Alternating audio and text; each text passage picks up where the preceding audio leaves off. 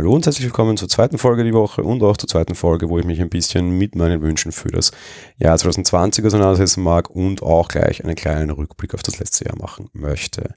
Das Jahr 2020 war ja ein wirklich großes, großes Jahr für das iPad oder doch nicht.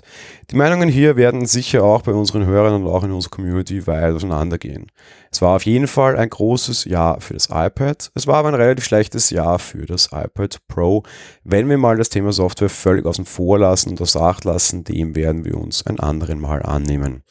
Apple hat letztes Jahr allen iPads ein Update spendiert. Das günstige iPad bekam einen Nachfolger. Das iPad Air wurde, naja, irgendwie wiedergeboren oder der Namen recycelt, wenn man das als böse angehen mag. Und auch das iPad Mini hat jetzt endlich ein Update bekommen. Damit wird in erster Linie vor allem das Lineup so ein bisschen klarer. Alle Geräte unterstützen jetzt im Wesentlichen den Apple Pencil und für fast alle Geräte gibt es jetzt auch eine Tastatur. Ich möchte jetzt absichtlich nicht chronologisch vorgehen, sondern ich mache es ein bisschen preistechnisch, weil ich glaube, dass gerade die iPads bei vielen Leuten vor allem über den Preis punkten können und für sehr, sehr viele Leute gerade der Preis eine wichtige Kaufentscheidung ist, was das iPad betrifft. Dementsprechend beginne ich beim iPad 10,2 und ich muss gestehen, dieses Modell hinterlässt mich bis heute absolut ratlos.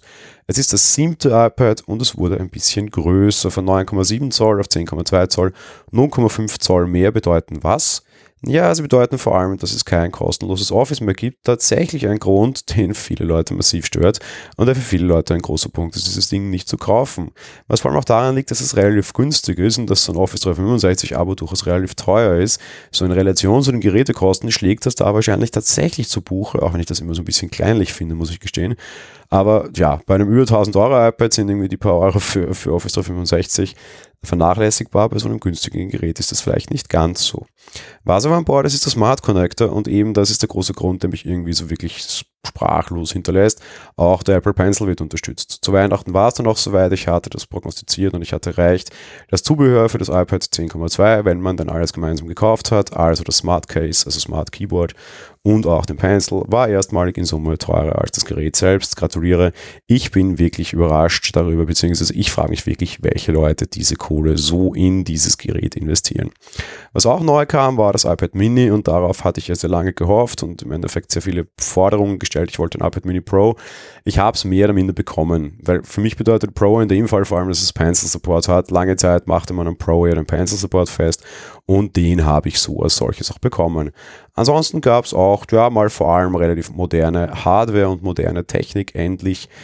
Ähm, ein großes Update, was die Leistung betrifft. Wir haben mehr Arbeitsspeicher bekommen. Alle Geräte haben jetzt mindestens 3 Gig. Das ist für so ein iPad auch durchaus wichtig, auch für iPadOS, wo wir an einer anderen Stelle drüber sprechen werden. Und ja, wie gesagt, eben auch den Apple Pencil. Was es nicht gab, ist ein Smart Connector und kein Keyboard von Apple.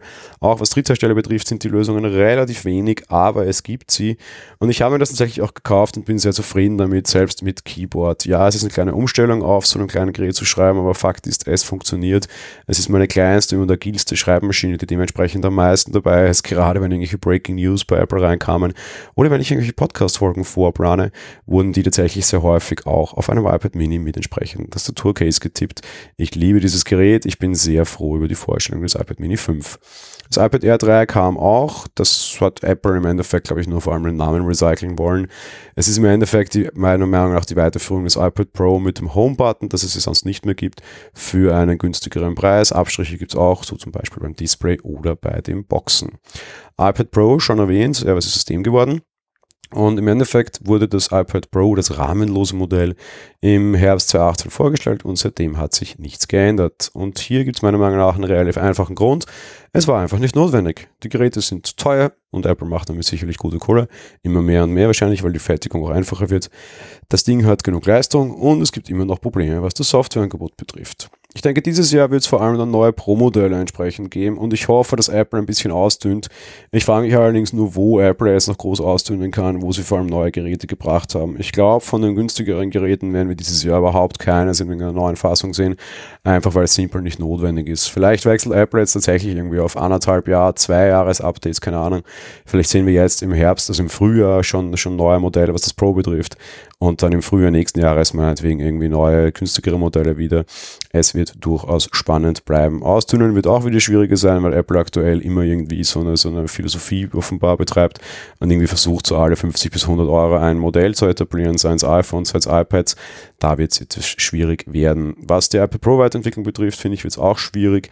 Mal sehen, ja klar, neuer Prozessor, mehr Linsen, alles hübsch, alles nett, aber das löst am Endeffekt die Probleme, die wir wirklich haben, nämlich die Software auch nicht, leider.